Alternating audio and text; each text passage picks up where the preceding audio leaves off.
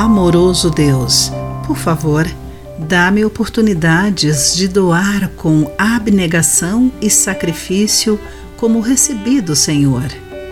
Olá, seja bem-vindo à nossa mensagem de esperança e encorajamento Pão Diário. Hoje lerei o texto de Shoster Dixon com o título Doador Secreto.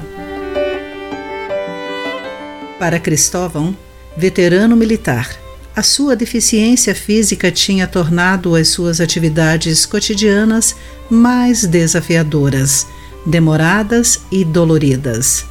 Mesmo assim, ele fez o possível para ser útil à sua família.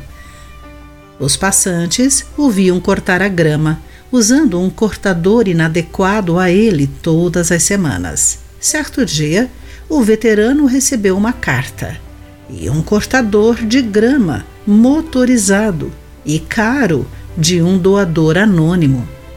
O doador secreto sentiu-se privilegiado por ajudar alguém necessitado. Jesus não diz que todas as nossas ofertas devem ser em segredo, mas ele nos lembra de verificar nossas motivações quando doamos, de acordo com Mateus capítulo 6, versículo 1. O mestre também ensinou: quando ajudarem alguém necessitado, não façam como os hipócritas que tocam trombetas nas sinagogas e nas ruas para serem elogiados pelos outros.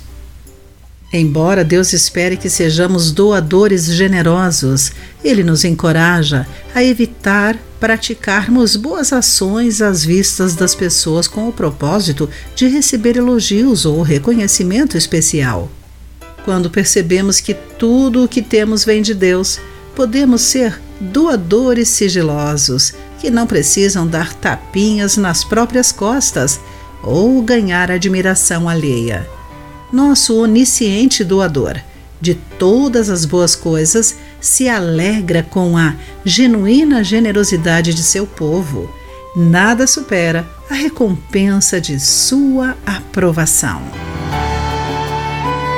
Querido amigo, Deus já o ajudou por meio de uma doação secreta. Você pode ajudar alguém com um presente anônimo hoje? Pense nisso. Aqui foi Clarice Fogaça com a mensagem do dia.